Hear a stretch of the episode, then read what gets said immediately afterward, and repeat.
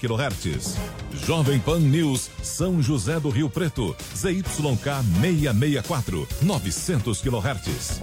E mais 80 afiliadas em todo o país. Você também pode ouvir a Jovem Pan no seu smartphone ou tablet, através do aplicativo para iOS, Android e Windows Phone.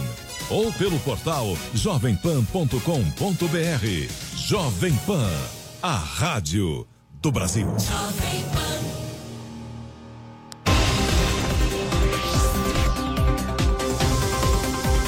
Pra cima deles. Jovem Pan.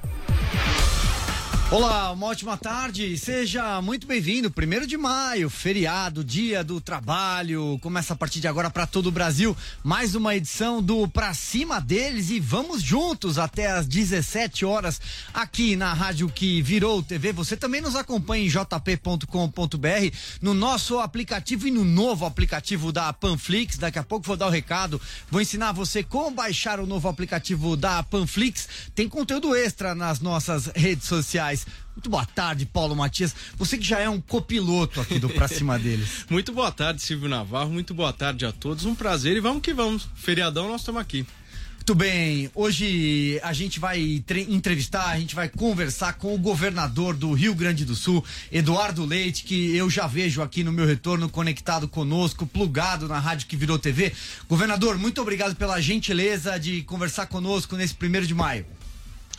É um prazer, Silvio. Obrigado também ao Paulo. Uma alegria poder conversar com vocês. Tudo bem, governador. Vou fazer aqui então uma primeira pergunta introdutória. Depois a gente trata de algumas particularidades. Qual é a situação no seu estado neste momento em relação à Covid-19, não só em relação a números de casos, mas as ações que o governo gaúcho tem adotado? Aqui a gente tem uma, um crescimento mais leve da, da do número de casos, o, aliás, tem sido o, que tem sido observado nos estados no sul do Brasil. Uh, o Rio Grande do Sul tem cerca de 1.550 casos nesse momento uh, e uh, temos 51, 58 óbitos registrados. É uma taxa de letalidade menor do que os outros estados. nós estamos lá embaixo, na, quando vemos os mapas, os gráficos, em relação ao número de mortes proporcionalmente ao número de habitantes. Uh, e estamos trabalhando fortemente para uh, viabilizar uh, o incremento de cerca de 60% da nossa rede hospitalar em leitos de terapia intensiva. estamos com isso em curso. Os nossos leitos estão um, têm cerca de 65% de ocupação neste momento no estado do Rio Grande do Sul, os leitos de UTI.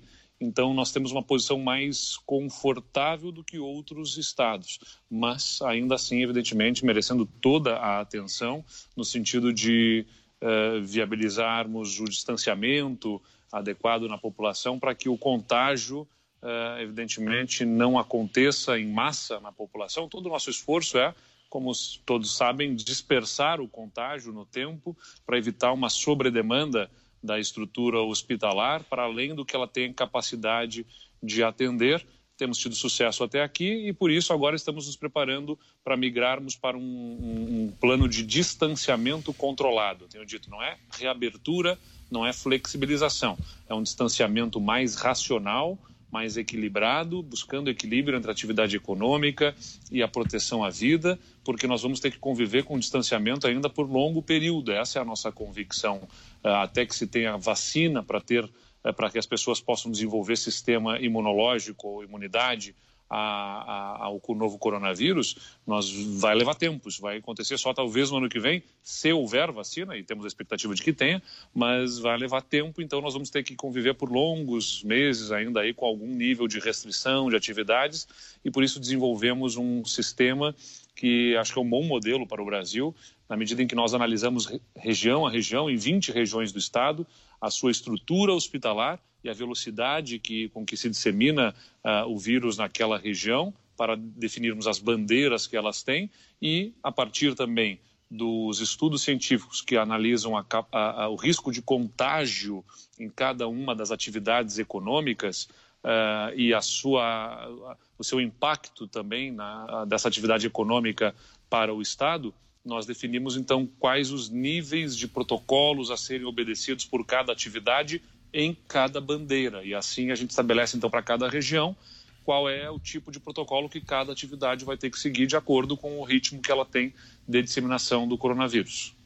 Muito bem, governador Eduardo Leite, boa tarde, um prazer ter você aqui conosco no Pra Cima deles. Prazer, Paulo. Vamos mudar um pouquinho de assunto, falar um pouquinho de política. Essa semana em Brasília foi mais uma daquelas semanas agitadas, né? Eu queria saber a sua opinião como governador, Eduardo, a respeito do impedimento feito pelo Supremo Tribunal Federal é, sobre a nomeação do possível, né? Agora não posso nem dizer se é ex-diretor da Polícia Federal ou Ramagem, né? Eu não queria discutir a questão do nome, né? Eu acho que as pessoas podem aprovar, discordar o nome, acho isso legítimo da democracia. Eu queria a sua avaliação sobre o fato, né? O impedimento, o avanço do judiciário sobre as nomeações do executivo, né? Visto que algumas pessoas comemoram, outras pessoas eh, não comemoram esse fato, mas eu quero atentar a todos que da mesma maneira como pode ter sido uma nomeação é, ruim é, ter sido impedida, né? Uma nomeação ruim, nós podemos ter no futuro nomeações boas sendo impedidas, né, governador? Qual é a sua avaliação em relação a esse avanço do judiciário? É, é, é, é o que é chamado ou da será a judicialização da política ou será a politização do judiciário, né? Essa é a questão. Uh, sem dúvida nenhuma, o, o, mérito administrativo está cada vez mais judicializado. Esse é um dos fatores que me causam temor, sem dúvida nenhuma, uh, uh, na atividade, na vida pública nos dias atuais. para qualquer ação de decisão de mérito administrativo, há um terceiro turno, a gente diz. Né? O primeiro turno se dá na eleição, o segundo turno e o terceiro turno, é, aquelas as pessoas insatisfeitas com resultados eleitorais acabam recorrendo a, a, ao Ministério Público e ações que são promovidas junto ao Judiciário atacam a própria decisão administrativa. Claro, nós temos aqui um componente de elementos aí que fortemente sugerem uma tentativa de alguma interferência política em, em, na condução da, da polícia. Mas até aqui, uh, ainda merecedor de maior análise o quanto que essas, essa, uh, essas provas realmente possam, possam comprovar. Governador, a, mas pelo menos os elementos até aqui o... trazidos possam comprovar. Então, governador, uh, o senhor, o senhor não acha não. que há uma avaliação não de fatos nesse caso e sim de possíveis intenções? Sim, por isso que há uma liminar que faz o impedimento, né? Eu, eu, eu, faço a minha manifestação aqui, Paulo, com todo o cuidado que eu digo que um, assim como um juiz não pode se pronunciar, um governador de estado também, eu confesso que dentro da estrutura federativa deve guardar alguma algum cuidado nas análises em função da proteção aos interesses do seu povo para quem governa. É, eu tenho as minhas opiniões em relação ao assunto, mas eu, como governador do estado uh, observo isso com a preocupação, a mesma que tu já sugeriste na forma como fizeste a pergunta. Uh, não se pode judicializar o mérito, né, interferir no mérito das decisões. Uh, e acho que a tua preocupação é pertinente. Se esta nomeação pode ser impedida, poderão outras boas nomeações serem impedidas também, se houver alguma impressão diferente. É, tenho essa mesma preocupação. É, mas, de fato, é, houve, foi trazido pelo ex-ministro da Justiça, é, ministro Sérgio Moro, elementos que sugerem tentativa de interferência. A questão é, as provas que ele traz dessa tentativa de interferência são suficientes para, para que houvesse essa interferência judicial? Uh, me parece que até aqui o que foi apresentado ainda é muito superficial, ainda precisará de maior uh, demonstração e espero que sejam trazidos os elementos que ele diz ter para que isso se resolva. Uh, como eu disse, o que eu posso falar é a, a minha preocupação é o judiciário se, se, se, se arvorar a interferir em decisões administrativas de quem foi eleito para tomar essas decisões, sem dúvida nenhuma, é um fato de absurda excepcionalidade que não se pode transformar numa normalidade. Deixa eu fazer uma pergunta aqui pro senhor em relação. Quero voltar um pouco no tema da quarentena. É, o presidente Jair Bolsonaro hoje ele participou ali de alguma forma de uma live feita pela deputada federal Bia Kisses e ele deu a seguinte declaração. Ele disse: Olha, eu gostaria que todos voltassem a trabalhar, mas quem decide isso não sou eu, são os governadores e os prefeitos. Eu vou dar aqui a minha opinião pessoal. Esse, esse programa ele tem essa característica um pouco também que a gente coloca as opiniões e vira um debate, uma resenha semanal, para além, evidentemente, tá, das entrevistas, estamos entrevistando o senhor. Eu, particularmente, não concordo com a quarentena da forma como ela está sendo desempenhada em algumas regiões do Brasil, em algumas cidades, em alguns é, é, estados especificamente. Eu queria saber a avaliação do senhor, se o senhor concorda ou não que é, essa quarentena, esse isolamento social, deveria ser dimensionado conforme as características das cidades falo aqui de população, de atividade econômica, falo sobre as características do estado, regiões mais frias, regiões mais quentes, regiões mais pobres. Qual é a avaliação do senhor em relação a isso? Eu, eu, concordo com a tua impressão, Silvio. Uh, tanto é que é isso que nós estamos formatando aqui no Rio Grande do Sul, que é um bom modelo, que a gente chama de distanciamento controlado. A questão objetiva é, no primeiro momento, quando o coronavírus chegou ao Brasil, é, começamos a ter os primeiros casos. O primeiro caso aqui no Rio Grande do Sul foi em, em 10 de março. Nós tínhamos poucas informações ainda, né? nós tínhamos é, poucos dados. O que nós usávamos ali eram, era o que nós observávamos que estava acontecendo no, no resto do mundo, na Europa, nos Estados Unidos, que já começava a acontecer, e se impunha ali como responsabilidade, por estarmos lidando com algo desconhecido, a prudência a responsabilidade pela observação do que estava acontecendo lá fora era, bom, para e vamos entender o que está acontecendo, vamos ganhar um tempo para uh, estruturarmos o nosso sistema de saúde, fazer aquisição de materiais, equipamentos, uh, uh, o, os respiradores, os leitos, preparar equipes, tudo isso. Então, naquele momento, não havia outra alternativa. Mas de lá para cá, nós fomos observando o comportamento no território uh, brasileiro e num país continental como o nosso, em cada estado, o comportamento que o vírus foi tendo. Aqui no Rio Grande do Sul, que nós observamos uh, nas regiões, nos permitiu construir esse modelo. Serão 20 regiões do estado e cada uma dessas regiões observando a sua estrutura hospitalar, né? Como é que está? Nós montamos um sistema de eh, levantamento das internações hospitalares, com informações lançadas pelos 300 hospitais que o Estado tem contratualizados, eh, para nós termos a informação em tempo real sobre quantas internações por coronavírus, por outras síndromes respiratórias, a ocupação dos leitos de UTI, uh, o uso dos respiradores em cada um dos hospitais e montamos um dashboard, um painel de controle que nos faz ter o dedo no pulso, eu digo, né? Uh, com essas informações a gente tem um dedo no pulso monitorando permanentemente qual é a condição da nossa estrutura hospitalar para atender as vítimas aí, os pacientes de coronavírus. E, e, para cada região, observando o número de casos a partir dos exames, uma política de testes que nós fizemos aqui também, com base em, em metodologia científica reconhecida e que a aplicação de forma amostral, pelas, pelos métodos científicos na população, dos testes rápidos, para indicar a prevalência na população do novo coronavírus e nos permitir enxergar não apenas as pessoas que estão sintomáticas e buscam fazer exames, mas na população em geral, independentemente de terem sintomas ou não, uh, estamos aplicando os testes e assim uh, extrapolando esses números, como numa pesquisa de opinião, observando uh, na faixa da população, faixa etária, faixa de renda pelas regiões, a gente consegue estimar a prevalência na população e a gente vai juntando todas essas informações e identifica então quais regiões estão com maior disseminação, quais que têm menos disseminação e cada uma delas recebe uma bandeira. Algumas estão em bandeira amarela, outras em bandeira laranja, outras em bandeira vermelha. Nessas de bandeira vermelha, nessas regiões,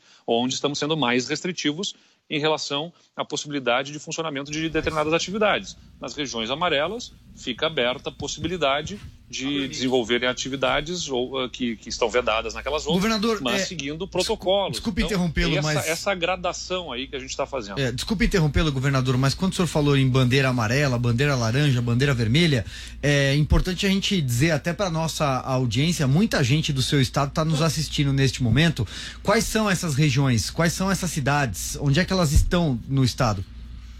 No, no estado do Rio Grande do Sul, hoje nós temos duas regiões que têm bandeira vermelha, a mais restritiva, que é a região a, no norte do estado, nos arredores de Passo Fundo, da cidade de Passo Fundo, que viu a, a ocorrência de surtos em frigoríficos. Nas duas regiões nós temos essa, esse fator comum. Uh, a partir de unidades frigoríficas surgiram casos que é uma, um tipo de atividade que acaba tendo muita proximidade, risco de contágio maior, até pelo ambiente, pelo clima, a umidade dentro do, do ambiente em que trabalham os, as pessoas, acaba, acabam estando mais suscetíveis aí ao contágio e aconteceu isso em Passo Fundo, a partir de um número de pessoas e funcionários que foram contaminados e as suas famílias e as suas em alguns episódios levaram para outras uh, uh, instalações, até de, de, lar de idosos, por exemplo. Então nós tivemos situações ali bastante críticas e isso gerou ocupação maior das UTIs nessa região e por isso esta é uma das regiões que está com a bandeira vermelha. A outra é a região de Lajeado, na região dos vales, aqui uh, no estado do Rio Grande do Sul, que situação absolutamente semelhante. Com frigoríficos também tivemos esta, esta situação de um surto e acabamos tendo que estabelecer restrições mais severas. Outras regiões, como a própria, a própria região metropolitana de Porto Alegre, estão na bandeira laranja. O que, que nós estabelecemos para a bandeira laranja até o presente momento? fica vedada a atividade comercial, mas os prefeitos, mediante a, a, atendimento a protocolos da nossa vigilância sanitária e justificativa da sua situação uh, local, da sua peculiaridade, podem levantar esta restrição e permitir o funcionamento do comércio com atendimento aos protocolos, né, se assim deliberarem.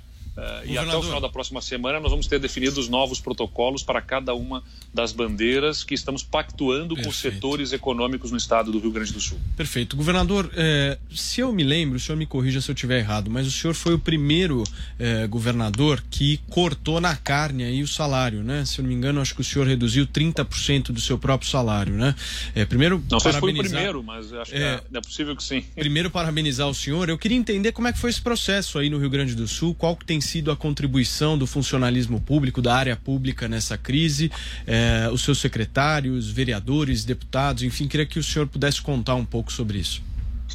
Uh, Paulo, por, oportuna pergunta, porque nós estamos nesse momento aí de decisão sobre socorro do governo federal aos estados e uma das coisas que é falada nesse momento que se demanda à União que faça aporte de recursos aos estados é de que os estados precisam fazer a lição de casa, precisam cuidar das suas contas, Uh, o Rio Grande do Sul é um bom exemplo de um estado que faz a lição de casa em termos de ajuste fiscal, de equilíbrio das contas.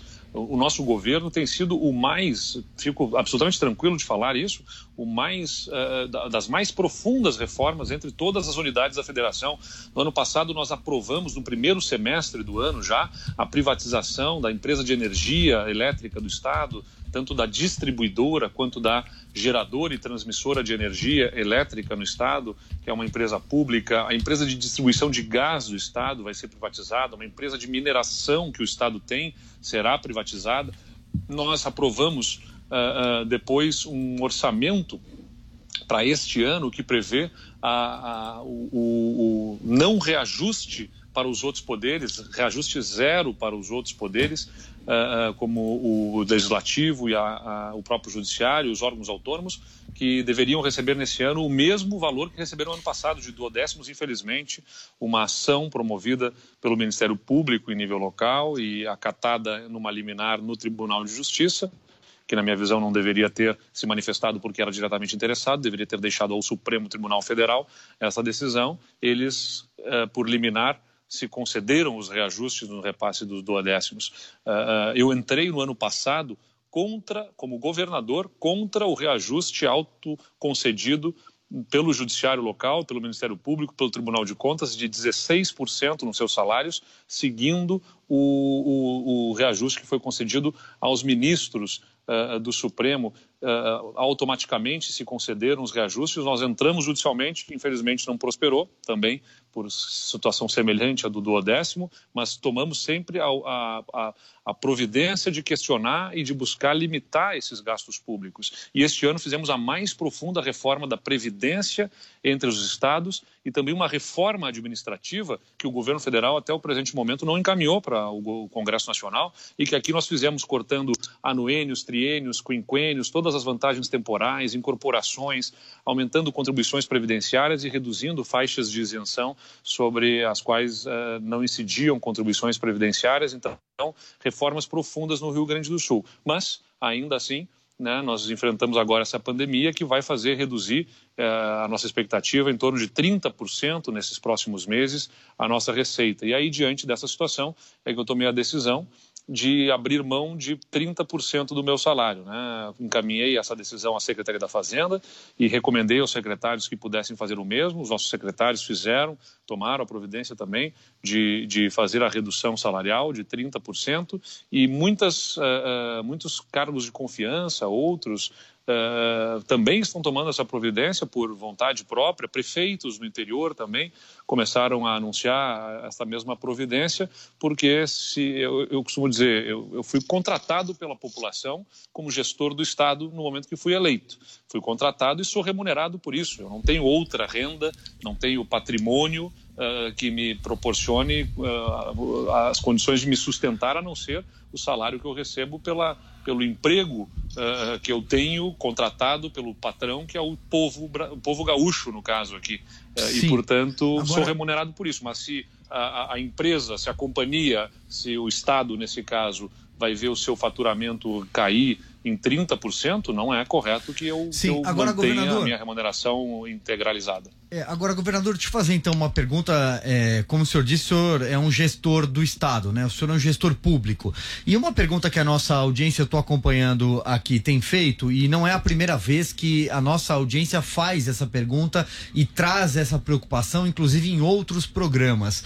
É, são com as aulas, é, com a rede pública é, de ensino. Perfeito. Aparentemente, no, no seu caso, no Rio Grande do Sul, as aulas devem retornar em junho. E assim, a gente espera que ocorra em outros estados também da federação. É, até que ponto o ensino, até que ponto esse ano pode ser considerado, esse semestre, é, praticamente perdido para muita gente? Tem muita gente preocupada com seus filhos que estão na, na, na rede de ensino estadual. Uh, não deverá ser um ano letivo perdido, não é essa a nossa expectativa. Nós esperamos ter o retorno em junho. Nós anunciamos isso essa semana, que não voltariam as aulas agora uh, em maio na rede pública por, e não voltarão por, e só poderão voltar em junho, porque nós precisaremos estabelecer os protocolos, ouvindo todas as entidades ligadas neste setor, inclusive nacionalmente há uma discussão sobre os protocolos necessários para estabelecerem uh, o retorno às aulas. E na rede pública isso pode envolver uma necessidade de contratação, de reforço de equipe para a higienização das escolas, por exemplo, porque essa higienização terá que ser mais constante e as equipes de limpeza das escolas uh, não foram estruturadas pensando uma higienização constante e as contratações eventualmente levam algum tempo. Então, é o tempo para se estruturarem esse retorno às aulas. Agora, na rede privada, de acordo com esse novo protocolo que estamos fazendo do distanciamento controlado nas regiões, é possível que a gente estabeleça um retorno anterior, antecipado. Uh, isso nós vamos definir ao longo da próxima semana, mas não há expectativa de perda de ano letivo e estamos tomando providências para que uh, isso não aconteça, inclusive buscando as tecnologias necessárias para que tenhamos Perfeito. ensino à distância, se necessário, em algum momento. Governador, nós temos mais alguns minutos aqui de entrevista com o senhor. Eu queria finalizar com uma pergunta sobre os respiradores, né? Na internet tem circulado muito vários valores unitários em relação à aquisição e compra por parte dos governos estaduais desses respiradores, né? Tem valor unitário de 250 mil reais praticados pelo mesmo aparelho e também 50 mil reais praticados. O Ministério da saúde comprando por menos de 30 mil reais o valor unitário, enfim. Eu queria entender do senhor é, como é que está isso no seu estado, né, no Rio Grande do Sul, e é, o que, que, a gente precisa enxergar, né? Qual é o problema todo dessa história? Eu, eu fico um pouco preocupado de ver estados gastando mais de bilhão de reais sem nenhum tipo de processo licitatório, mesmo nós estando, estando né, Silvio, nessa questão é. É, da pandemia. Então eu queria ouvir um pouco do senhor. Queria fazer um adendo visão. aqui na tua pergunta. Me desculpa, Paulo. É, governador, só fazendo um adendo aqui na pergunta do Paulo. É, há casos de estados que estão comprando respiradores sem licitação. Essa talvez seja aqui a minha preocupação e a sua preocupação, né, Paulo? Queria saber qual é a situação no Rio Grande do Sul e o que, que o senhor pensa disso.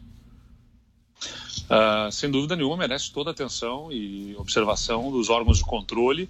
Aqui no Rio Grande do Sul, nós, eh, nós não. Em todas as compras que estamos fazendo nesse período de calamidade e que podem ser feitas por dispensa, nós tomamos a providência de fazer dispensa de licitação com disputa. Ou seja, nós não deixamos de uh, publicar edital, anunciar que vamos fazer uma compra e fazer a disputa de uma forma simplificada, mas fazer ainda assim a disputa, uh, ainda que num prazo com prazos muito curtos.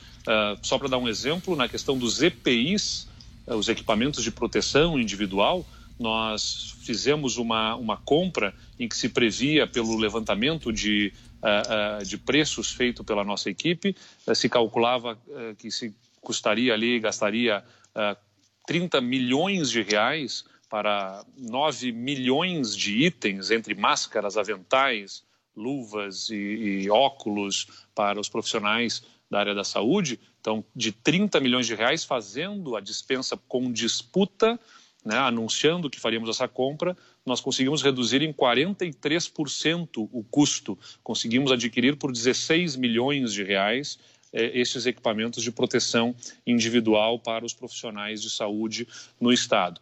Respiradores, nós fizemos me o mesmo processo, uma dispensa com disputa, uh, só que a, na disputa o que se apresentou foi uh, pessoas ou empresas oferecendo por cerca de 200 mil reais também, ou 250 mil reais, e nós não autorizamos a compra nesses valores. Então, nós não fizemos compra de respiradores no presente momento no Estado, não temos premência neste momento de compra de respiradores, nós não prevemos ter necessidade de, de, de pico de uh, necessidade dos nossos leitos de UTI antes do mês de junho. Estamos procurando alternativas que se estejam dentro dos valores adequados, até porque essas ofertas eram por duzentos e tantos mil reais e ainda levariam quatro meses, não tinha garantia de entrega. Mas eu entendo que existam estados que estejam enfrentando dificuldades para fazer aquisição. Uh, são, são, é, é, um, é um material, um equipamento que está sendo disputado mundialmente. Uh, nós estamos trabalhando com empresas locais que estão buscando viabilizar a habilitação junto à Agência Nacional de Vigilância Sanitária para a fabricação de uh, respiradores uh, daqueles mais simples, mas que salvarão vidas e dentro das condições corretas de contrato. Nós não vamos fazer compras por dispensa de estação sem fazer a devida disputa e nos correndo o risco de pagar o que não vale e ainda mais de uma suspeita em relação à forma como sejam feitas essas aquisições. Muito bem. Governador Eduardo Leite, governador do Rio Grande do Sul, do PSTB, quero agradecer aqui mais uma vez a gentileza de conversar conosco nesse primeiro de maio. Muito obrigado a todos vocês e que seja o primeiro de maio aí de reflexão sobre exatamente a conciliação entre isso que a gente vive de proteção à vida e também a necessidade de nós deixarmos as pessoas trabalharem e terem o seu sustento, mas com proteção, evidentemente, com responsabilidade. Governador muito obrigado Eduardo, muito obrigado aí pela sua presença. Obrigado, viu? Paulo. Até a próxima. Valeu, um abraço. Muito obrigado. Então vamos em frente. Olha só, é, são 16 horas e 28 minutos e, como eu falei na abertura do programa, quero trazer aqui uma novidade para vocês. Chegou a Panflix, o novo aplicativo da Jovem Pan. Tem notícia, esporte, kids, humor, saúde, podcast tudo reunido em um só ambiente. O conteúdo pode ser ao vivo ou on demand. Acessar a Panflix é muito fácil. Você entra na loja de aplicativos do seu tablet, do seu celular. Tô falando aqui da Apple Store, da Google Play, o que você preferir. Baixa o aplicativo Panflix, Panflix se, cadra, se cadastra e tá pronto. Você também pode acessar o Panflix pelo computador. Digite www.panflix.com.br e também nas Smart TVs da Samsung. Panflix é de graça e você poderá ver e ouvir tudo da Jovem Pan, além de conteúdos exclusivos. Panflix, baixe já e você vai gostar, não tenha dúvida. São 16 horas e 29 minutos. A gente vai para uma rápida janela comercial e volta já.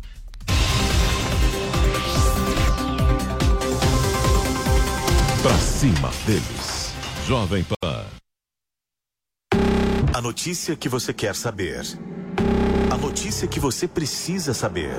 24 horas com você. No seu rádio e na internet. Jovem Pan.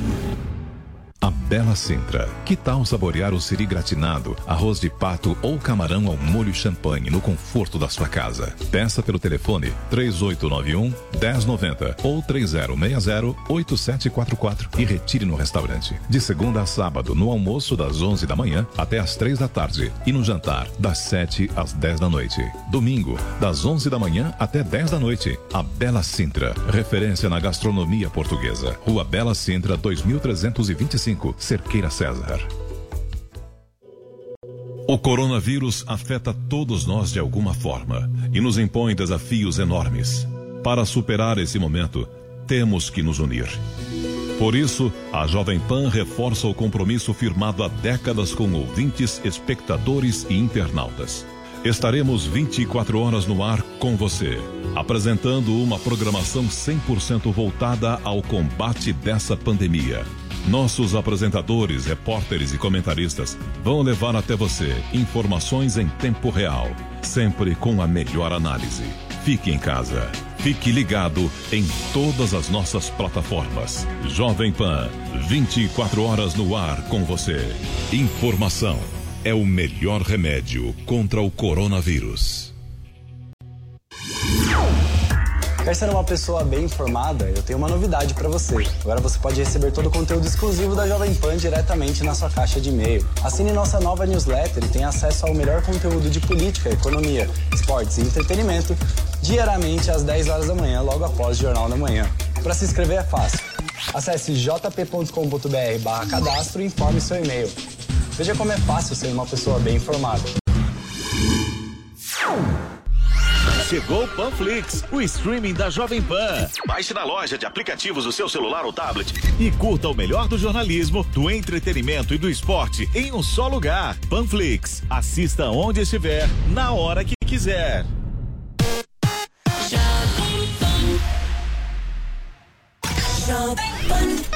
A audiência do nosso site não para de crescer e agora tem mais uma novidade por lá. Nossos podcasts ganharam uma área exclusiva e agora todo o conteúdo produzido nos nossos estúdios está muito mais acessível. São mais de 25 podcasts sobre notícias, esporte e entretenimento, além dos clássicos da nossa programação, como os Pingos nos Is e o 3 em 1.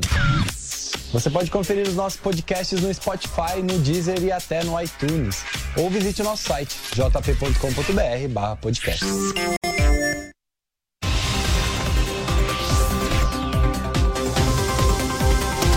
cima deles. Jovem Pan. Estamos de volta aqui com o Pra Cima deles, fechando mais uma semana. Hoje tenho aqui a companhia, mais uma vez, do copiloto do Pra Cima deles, Paulo Matias. Já vou chamar ele de copiloto a partir de agora. Estamos aí, feriadão, né? E nós aqui trabalhando. Exatamente. Por falar em companhia boa, quero dar aqui boa tarde pra Ana Paula Henkel, nossa Ana Paula do vôlei. Tudo bem, Ana? Tudo bem, meus queridos, mas você está muito bem de copiloto. Dona Ana, que alegria, hein? Muito bom fechar a semana com você. E, que bom, ficamos felizes aí com o aceite do, nosso convite. Ana, pra gente começar a bater bola aqui, eu queria que você trouxesse pra gente informações aí dos Estados Unidos em relação à Covid-19, ao coronavírus, evidentemente, e também a gente pode ter uma pitadinha de política, né? Afinal de contas, daqui a pouco tem eleição por aí. É, as coisas não é só no Brasil que tem treta grande, não, viu, meninos? Aqui também, essa semana, a gente está uh, entrando numa semana uh, um pouco mais calma em relação ao Covid. Os números uh, começam, a, a curva começa a achatar em muitos lugares. Uh, mas a população do país todo, aqui como existe o federalismo americano, os governadores eles têm uma autonomia maior em relação ao relaxamento do, do lockdown ou não, uh, alguns países estão, alguns estados estão estendendo esse lockdown, mas a, a população não está gostando muito não, porque os impactos econômicos eles já estão sendo sentidos de uma maneira muito profunda, inclusive em alguns estados já falando em cinco, seis anos para recuperar é, tudo que foi perdido até aqui.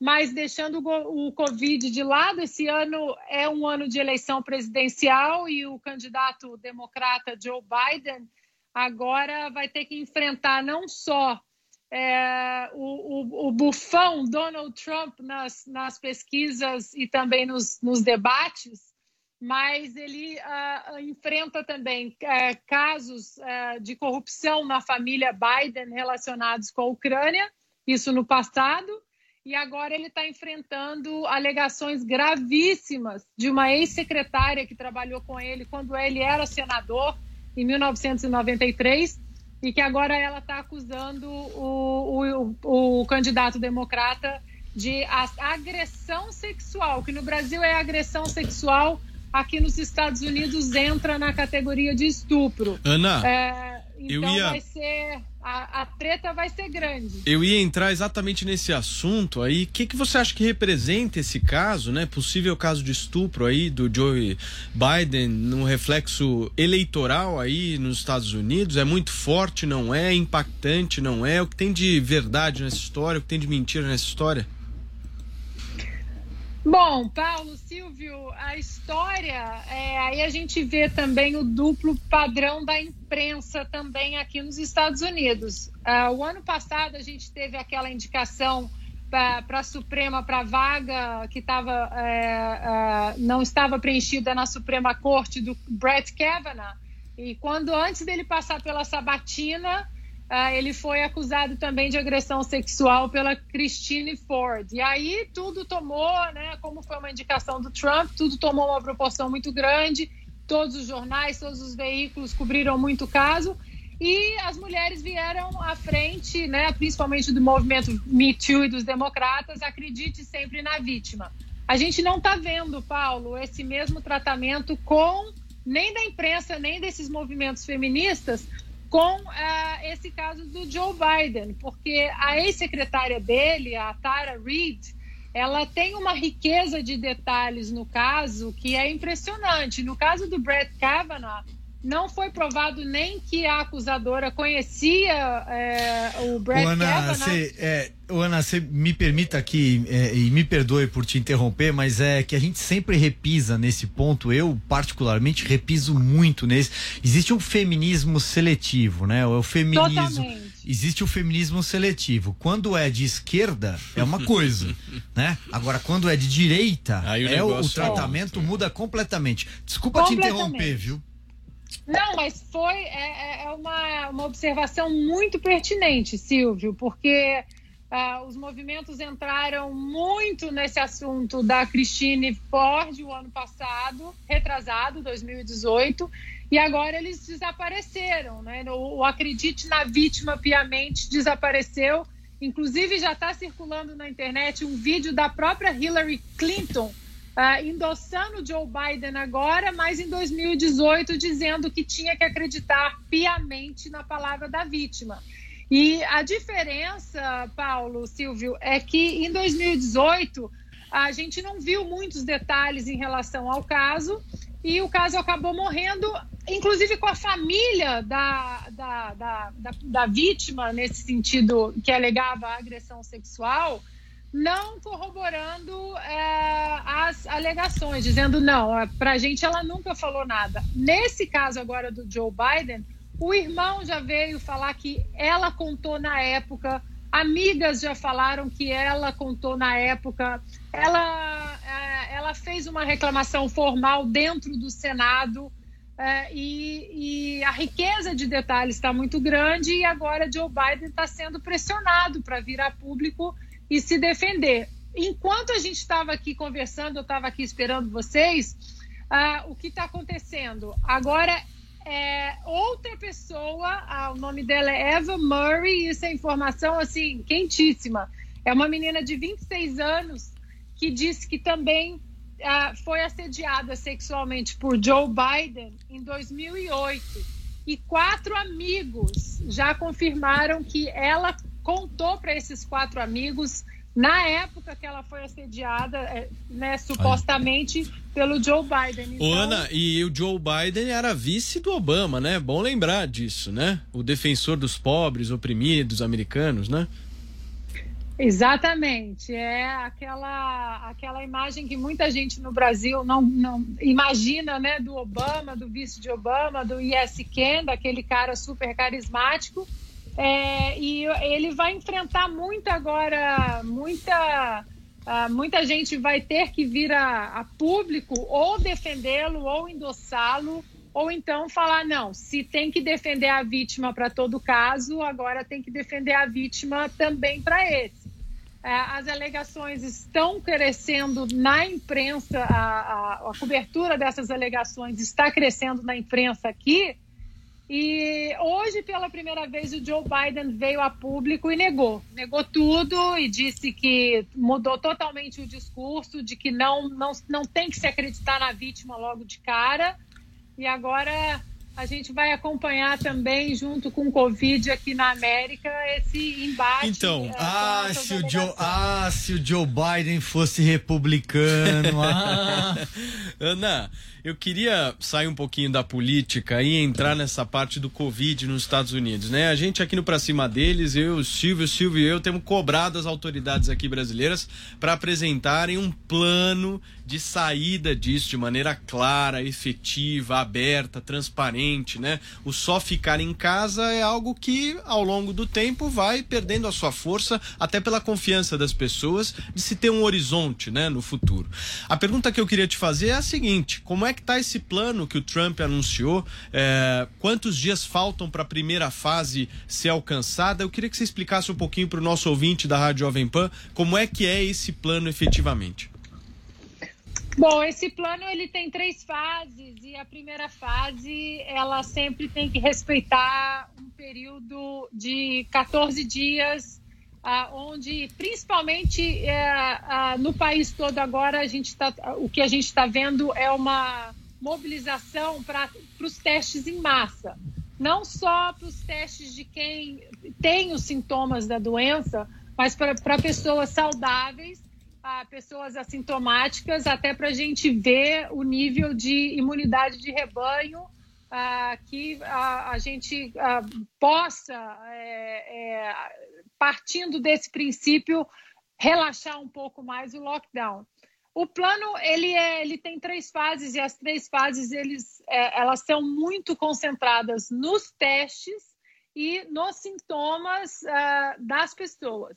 Algumas medidas uh, elas são mais direcionadas aos governadores, exatamente pelo aquilo que a gente estava falando do federalismo americano. Os governos estaduais eles têm uma autonomia maior, e mas as pessoas aqui elas estão muito preocupadas com a economia, tanto democratas como republicanos. A grande a, republicanos, a população ela está ah, porque mesmo com o aporte gigantesco dessa medida que passou no Congresso agora de trilhões de dólares para pequenas empresas e, e para o pequeno comércio, para agricultores, já há economistas aqui nos Estados Unidos dizendo que nem essa medida de trilhões vai ser suficiente para tirar a economia americana é, de uma recessão já profunda.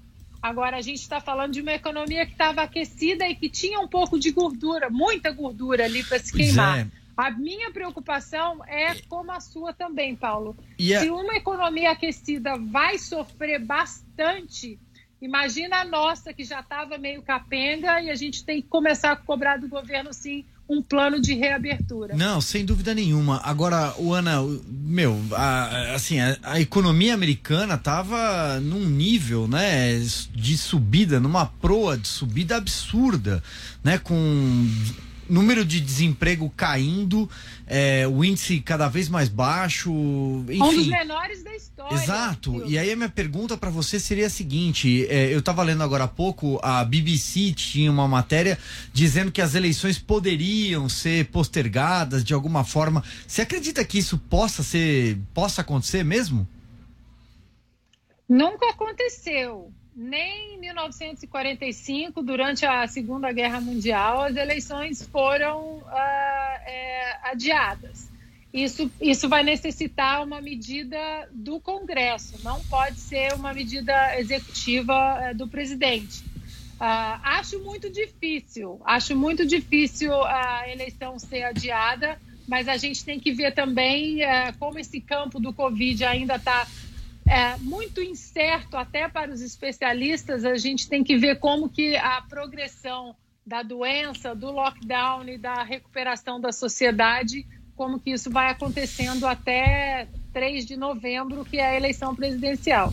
Ana, saindo um pouquinho aí dos Estados Unidos e vindo aqui para o Brasil, a gente sabe que você não está fisicamente aqui, mas seu coração está aqui com a gente. A pergunta é o seguinte: e aí, o que, que você está achando dessa confusão toda, hein? Que tá o nosso país aqui, o Brasil. O que, que você está vendo daí dos Estados Unidos? Olha, Silvio, uh, Paulo, eu tenho amigos aqui americanos que eles, uh, eles seguem a nossa política pelo meu telefone, assim, e hoje, o que, que aconteceu? Como se fosse uma série de TV. E as coisas que eu conto, às vezes eles falam: você está traduzindo errado, não é possível, você está exagerando. Isso não aconteceu. A sua Suprema Corte fez isso. Eu falo: fez, fez isso. Então, todo dia eu tenho uma mensagem: qual é o próximo capítulo? O que está acontecendo agora? A nossa política, ela dá nó em qualquer roteiro hollywoodiano aqui para os americanos, viu? É difícil, né? Mas, Ana, sobre é, essa intervenção né, do STF, qual é a sua análise? Como é que você enxerga esse avanço do judiciário brasileiro sobre o executivo? É um avanço perigoso. A gente pode discordar da nomeação do presidente nesse sentido, mas é uma prerrogativa dele, né, de nomear uh, esse nome para a cúpula da Polícia Federal. Uh, agora, é preocupante porque se há essa interferência e esse, esse ativismo todo do judiciário no executivo, uh, o que será de nós aqui embaixo na cadeia? Não é isso? É isso que a gente tem que preocupar. E aí eu deixo aqui uma, uma frase de um dos pais fundadores da América, John Adams, que foi o segundo presidente, que ele sempre bateu na tecla que é, tem que ser uma nação de leis e não de homens. E se a gente não gosta de leis, que a gente mude as leis é, pela maneira correta através do, do legislativo. Mas essa interferência entre esses poderes no Brasil é vista aqui nos Estados Unidos até por investidores de uma maneira é, muito perigosa, né? muito suspeita. Então a gente tem que ficar alerta, porque se acontece lá em cima, vai sobrar coisa muito pior para a gente aqui embaixo. Ana, deixa eu fazer uma pergunta aqui para você também. Eu tô sempre com um olho no peixe e um olho no gato, como eu digo, né? Eu fico acompanhando o que a nossa audiência tá escrevendo no, no chat, no Facebook, nas redes sociais. Todo mundo que tá subindo a hashtag pra cima deles. Tem muita gente falando sobre a tristeza, né? Quando a gente tá falando de Nova York, Manhattan, olhar lá para pra, as avenidas e ver todas, todas aquelas lojas fechadas. Na Califórnia não é diferente. É, o que que você tem lido aí? O que que você tem ouvido? Em relação ao restabelecimento do, do, do comércio, da atividade comercial, porque a gente está falando dos maiores centros, não só financeiro, mas também o coração do mundo, de alguma forma, do ponto de vista de comércio. É, o que se tá, o que, o que, o que, a preocupação agora, é claro que Nova York é um, é, foi o epicentro da doença aqui nos Estados Unidos e a gente tem que lembrar que Nova York também, a malha de metrô, a malha de trens em Nova York é uma coisa gigantesca. Então, assim, é muita gente em cima de muita gente, muitos arranha-céus. Então, isso é, colaborou muito né, ali para a transmissão mais rápida da doença.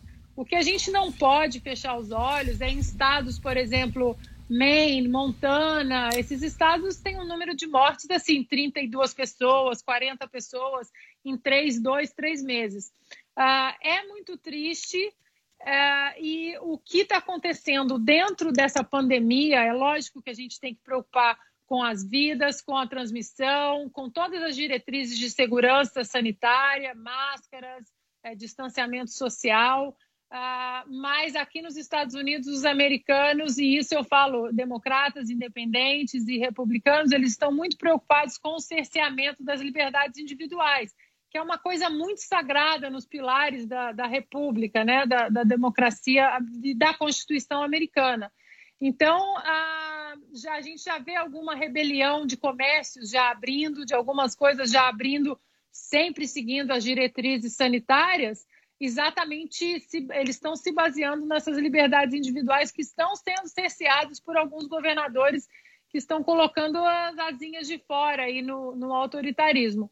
Ah, as lojas essenciais continuam todas abertas, tá? a Califórnia, New, New Jersey e outros estados tentaram colocar as lojas de armas, por exemplo, é, na categoria não essencial, mas a segunda emenda americana é, é, protege né, a, o americano de ter o direito de possuir uma arma em casa. Então, eles entraram com uma ação contra esses governos, exatamente para não cercear essa liberdade de proteção da sua propriedade. As lojas de armas voltaram, então, para a categoria essencial. E aos poucos, aqui na Califórnia, as praias estão começando a abrir. Ana, e como é que tá essa história aí nos Estados Unidos da fala do Trump, né? Que ele disse que tem provas, né, de que o coronavírus foi criado em laboratórios chineses.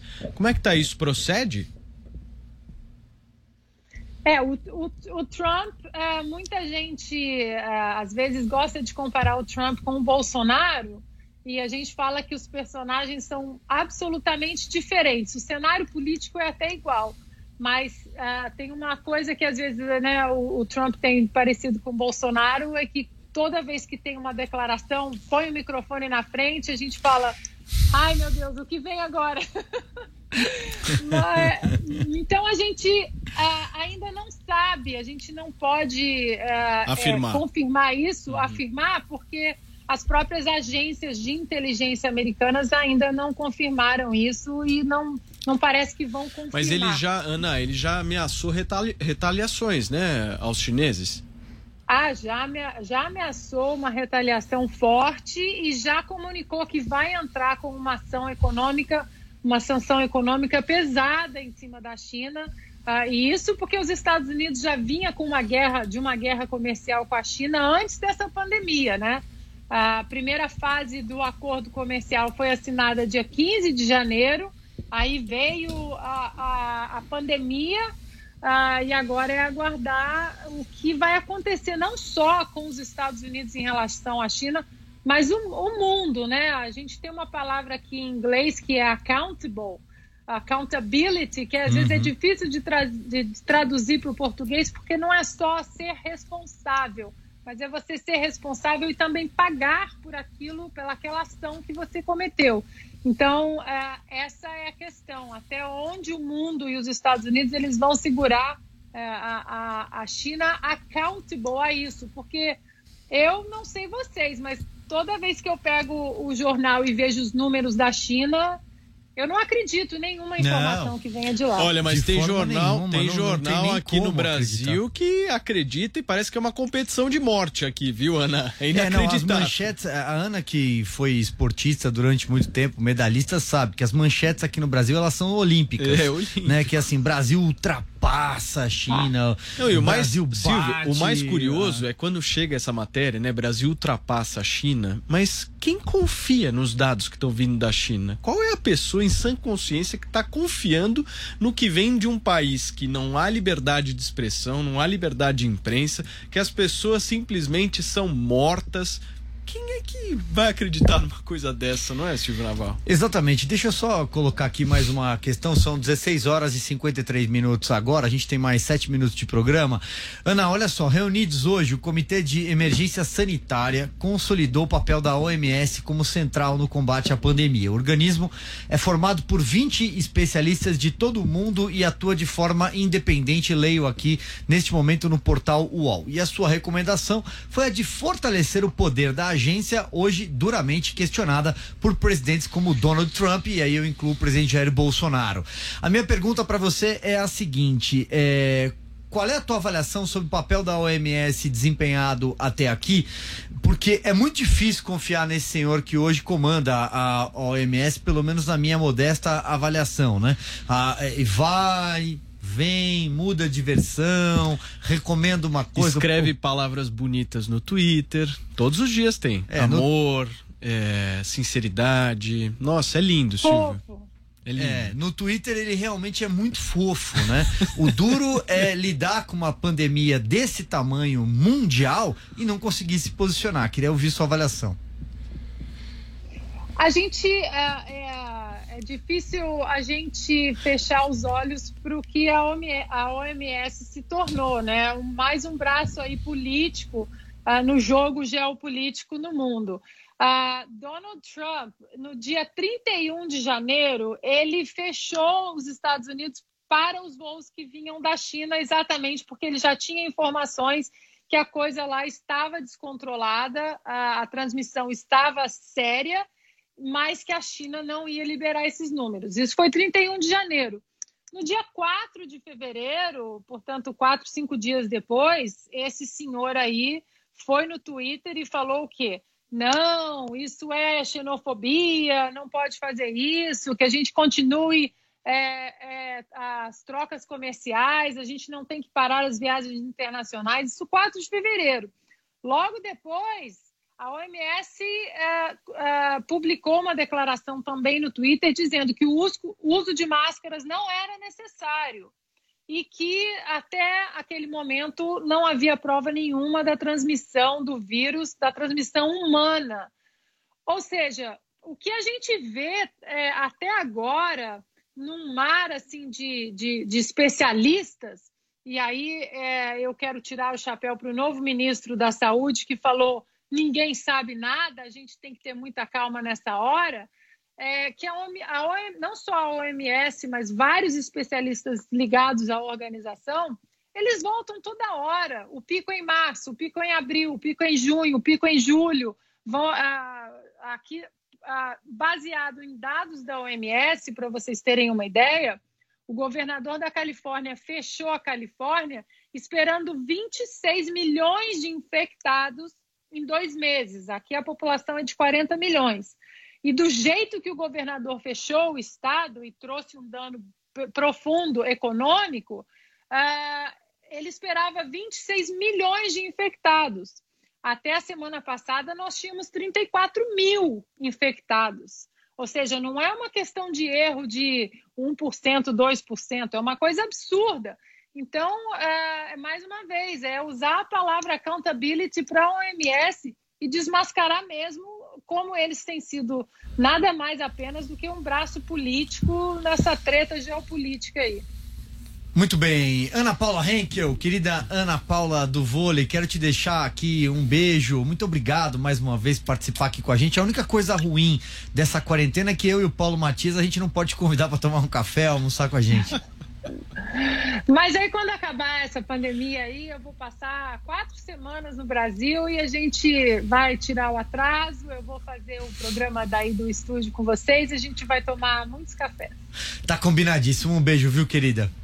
Beijo. Ana, obrigado, viu? Um beijo para você e vamos que vamos. Tamo junto. Vamos que vamos. Um beijo. Muito bem, meu caro copiloto, muito obrigado. Hein? Doutor Silvio Navarro, estamos a postos aqui, prontos para a semana que vem. Muito obrigado pela sua companhia, muito obrigado pela sua audiência. Mais uma semana terminando. A gente segue firme aqui na programação da Jovem Pan e sexta-feira que vem tem mais pra cima deles. Até lá!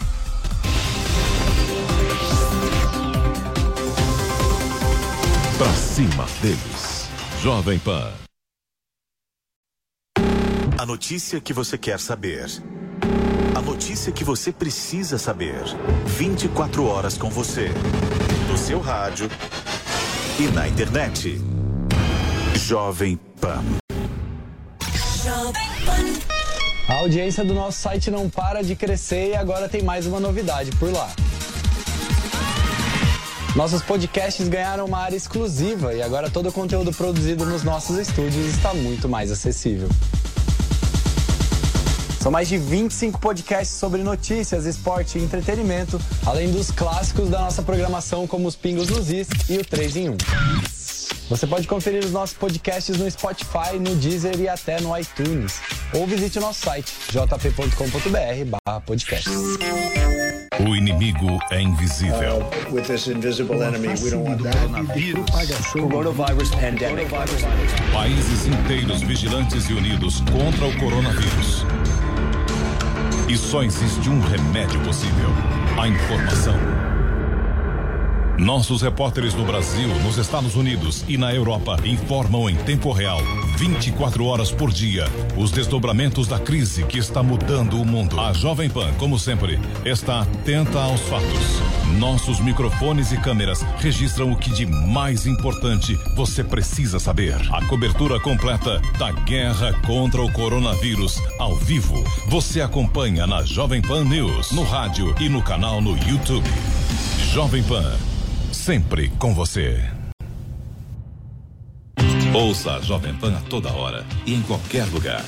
Com o aplicativo da Pan, você pode assistir mais de 12 horas de programação ao vivo, jornalismo de primeira, política e tudo sobre o seu time do coração. Ouça a Jovem Pan News, a Jovem Pan FM e as afiliadas da Pan de todo o país. Tudo ao alcance de um toque.